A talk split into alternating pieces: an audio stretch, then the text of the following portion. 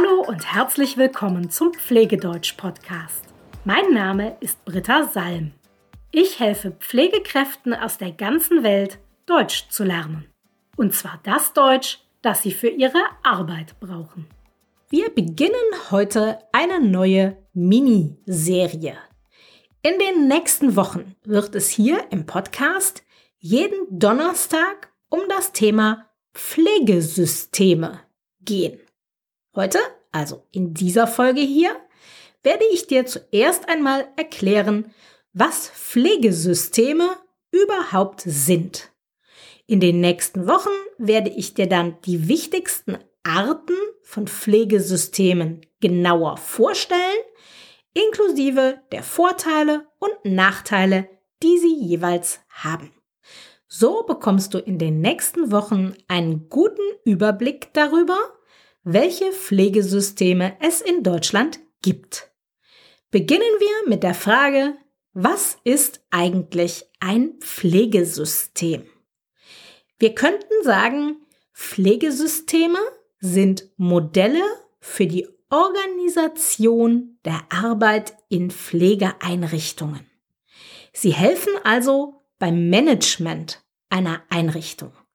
Pflegesysteme organisieren und strukturieren die tägliche Arbeit von Pflegekräften. Oder anders ausgedrückt, Pflegesysteme geben eine Antwort auf die Frage, welche Pflegekraft kümmert sich um welche Aufgaben und um welche Patienten. Ich wiederhole das nochmal. Pflegesysteme geben eine Antwort auf die Frage, welche Pflegekraft kümmert sich um welche Aufgaben und um welche Patienten. Stell dir vor, du arbeitest als Pflegekraft in Deutschland. Du beginnst gerade deine Schicht. Woher weißt du, was du jetzt machen sollst? Jetzt denkst du vielleicht, meine Kollegin sagt mir, was ich machen soll. Okay, aber woher weiß dann deine Kollegin, was du machen sollst? Die Antwort ist durch das Pflegesystem, das in eurer Einrichtung praktiziert wird. Denn das Pflegesystem legt fest, welche Pflegekraft sich um welche Aufgaben kümmert und um welche Patienten. Grundsätzlich gibt es verschiedene Möglichkeiten, wie Pflege organisiert sein kann. Schauen wir uns einmal zwei Möglichkeiten als Beispiele an. Stell dir vor, Anna ist Pflegefachkraft im Krankenhaus. Sie beginnt jede Schicht damit, allen Patienten auf der Station ihre Medikamente zu bringen. Wenn sie damit fertig ist, hilft sie allen Patienten auf der Station beim Toilettengang. Und wenn sie damit fertig ist, dann macht sie bei allen Patienten auf der Station die Blutdruckmessung. Annas Arbeitstag ist also durch ihre Aufgaben organisiert. Zuerst die Medikamente verteilen, dann beim Toilettengang helfen, dann den Blutdruck messen. Die Aufgaben stehen im Mittelpunkt. Und jetzt nehmen wir ein anderes Beispiel Rodrigo ist auch Pflegefachkraft in einem Krankenhaus. Wenn er seine Schicht beginnt, dann geht er zuerst einmal durch die Zimmer 1, 2 und 3 und begrüßt all seine Patienten. Er fragt, wie es ihnen geht und ob sie etwas brauchen und dann fängt er an, sich um Herrn Müller zu kümmern. Er gibt ihm seine Medikamente, dann hilft er ihm beim Toilettengang und dann misst er seinen Blutdruck.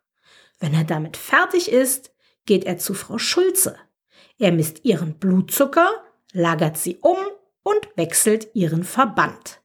Dann geht er zum nächsten Patienten. Rodrigos Arbeitstag ist also nicht wie bei Anna durch die Aufgaben organisiert, sondern durch die Patienten, die er betreut. Er kümmert sich nicht um die Patienten auf der ganzen Station, sondern um eine kleinere Gruppe von Patienten und macht bei ihnen alles, was gemacht werden muss.